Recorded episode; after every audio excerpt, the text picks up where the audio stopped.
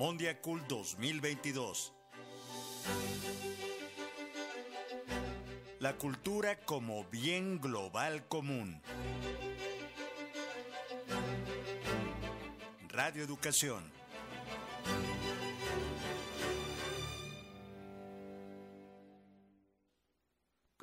parte de los foros internacionales rumbo a Monde Cult 2022, la Secretaría de Cultura del Gobierno de Michoacán organizó el Foro Internacional de Derechos Colectivos, Identidad y Pertenencia de los Pueblos, además de las conferencias magistrales, acciones legislativas en el reconocimiento de los derechos colectivos, a cargo de Susana Harp, senadora de la República, y el derecho colectivo en la producción de artesanía y arte popular, a cargo de la antropóloga Marta Turok Wallace. De esto vamos a platicar hoy con Gabriela Desiré Molina Aguilar, titular de la Secretaría de Cultura de Michoacán. Muy buenos días, secretaria, ¿cómo está?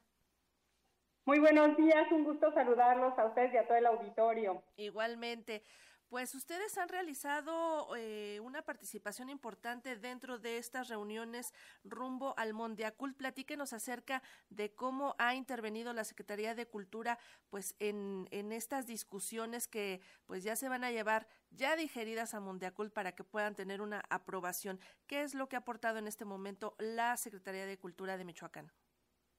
Bueno, en Michoacán tuvimos el foro Derechos Colectivos, Identidad y Pertenencia de los Pueblos fue un ejercicio que duró tres días y con el claro propósito de compartir la experiencia de Michoacán hacia Mundiacul en dos temas eh, que son fundamentales y estratégicos en el debate de la política pública.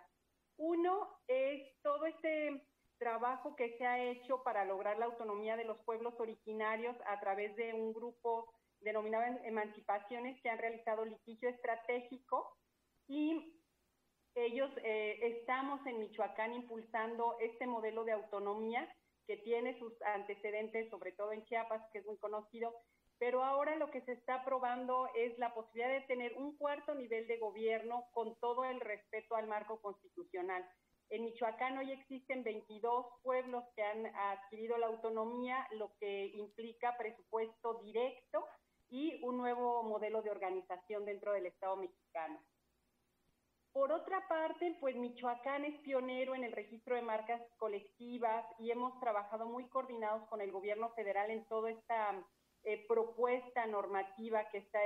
que ha hecho para la protección del patrimonio. Nuestras artesanías em, en Michoacán no solo son unas, eh, uno de los estados que más variedad tiene, sino que ha logrado, gracias también a la visión que tuvo el ahora gobernador del estado, Alfredo Ramírez Bedoya, el registro de marcas colectivas para su protección, desde los bordados de algunas regiones como Sonangagua, en una comunidad indígena, eh, los guaraches, las guitarras de paracho. Entonces, lo que hicimos en el foro fue reflexionar sobre estas dos actividades en concreto que está teniendo eh, Michoacán, que permite,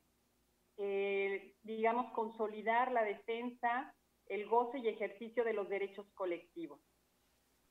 En estas discusiones que tenían la senadora Susana Harp planteó cómo fue este camino de acciones legislativas en el reconocimiento de los derechos colectivos, cómo se creó esta ley federal de protección y al patrimonio cultural, que además debemos de decir es la primera en el mundo que reconoce los derechos colectivos. En este caso, eh, algunas personas criticaban que esta ley pues no tenía alcances a nivel internacional, que es donde desde donde se han cometido pues algunas infracciones porque se hacen apropiaciones eh, algunas marcas pues de lo que crean los artesanos acá en México, luego van y les ponen este una etiqueta y las venden a precios pues inaccesibles y estos artesanos jamás reciben nada. ¿Qué podría decirse al respecto? ¿Por qué es importante esta ley y este reconocimiento de los derechos colectivos a pesar de que no tiene pues una dimensión internacional?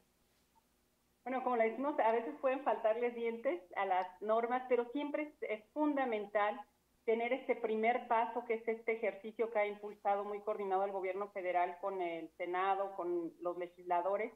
y es tener un marco de partida, eh, un marco normativo que sea un punto de partida hacia lo que tiene que ser ya la defensa y el litigio estratégico. Si bien aún no está reglamentada y el derecho internacional todavía no logramos hacer realidad esta protección, a mí me parece que uno es un primer paso hacia la posibilidad de tener más instrumentos para normar y segundo, hace visible lo que México padece, que es el saqueo y el plagio. Este plagio eh, pareciera que hasta, y, fue muy ilustrativa la exposición de la senadora, parece tan evidente y estamos tan acostumbrados a él que lo hemos normalizado. Lo que tenemos que decir es que hay creadores, hay pueblos originarios que crearon estos textiles, estos bordados, y que si alguien quiere utilizarlos, se tiene que tener una remuneración, no solo económica, sino también el reconocimiento de que no hay originalidad ahí, sino que esta surge de una tradición artesanal.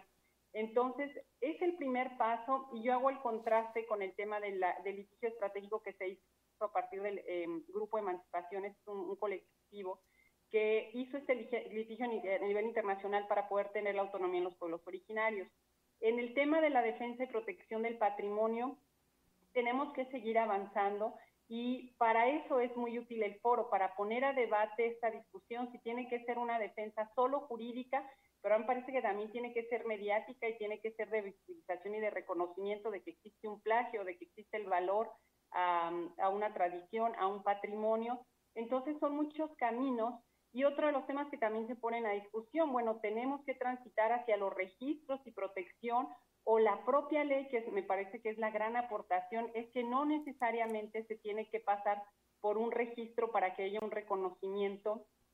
de este trabajo y de esta propiedad. Entonces, el foro, bueno, es poner a debate y seguramente en Mundiacult eh, podremos encontrar eh, más herramientas y más elementos para ir protegiendo todo nuestro patrimonio, que, que México tiene bastante patrimonio material, inmaterial, además de esta también gran defensa que se ha hecho de recuperar las piezas que han estado por ahí en subastas o en otros, eh, o en ventas o en el clandestinaje, y que hoy México exige la recuperación de estas piezas arqueológicas. Creo que es un camino muy largo, pero que hoy el gobierno federal ha sembrado los primeros precedentes.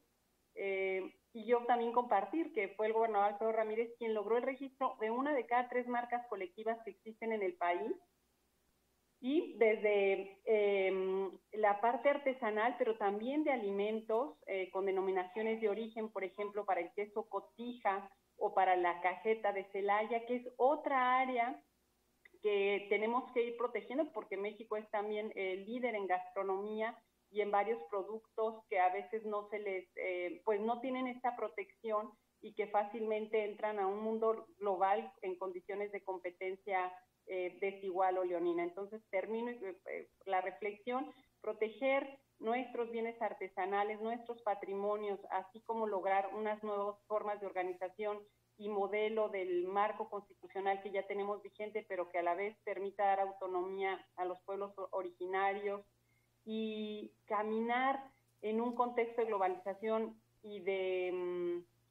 pues de mercados muy agresivos y de competencia muy desleal, me parece fundamental tener tanto el marco colectivo y como ir trazando los eh, el marco de protección de los derechos colectivos, como ir trazando el camino de protección de nuestros patrimonios. Pues esto es parte solamente de lo que se ha discutido de manera previa rumbo a Mondiacult. Son discusiones que se van a llevar, estas propuestas se van a llevar a este encuentro internacional y pues esperemos que tengan eh, buen recibimiento. Gracias, secretaria Gabriela Molina, por estar con nosotros. Vamos a estar al pendiente de todo lo que realicen y pues ya estamos a las puertas de Mondiacult ahora en septiembre.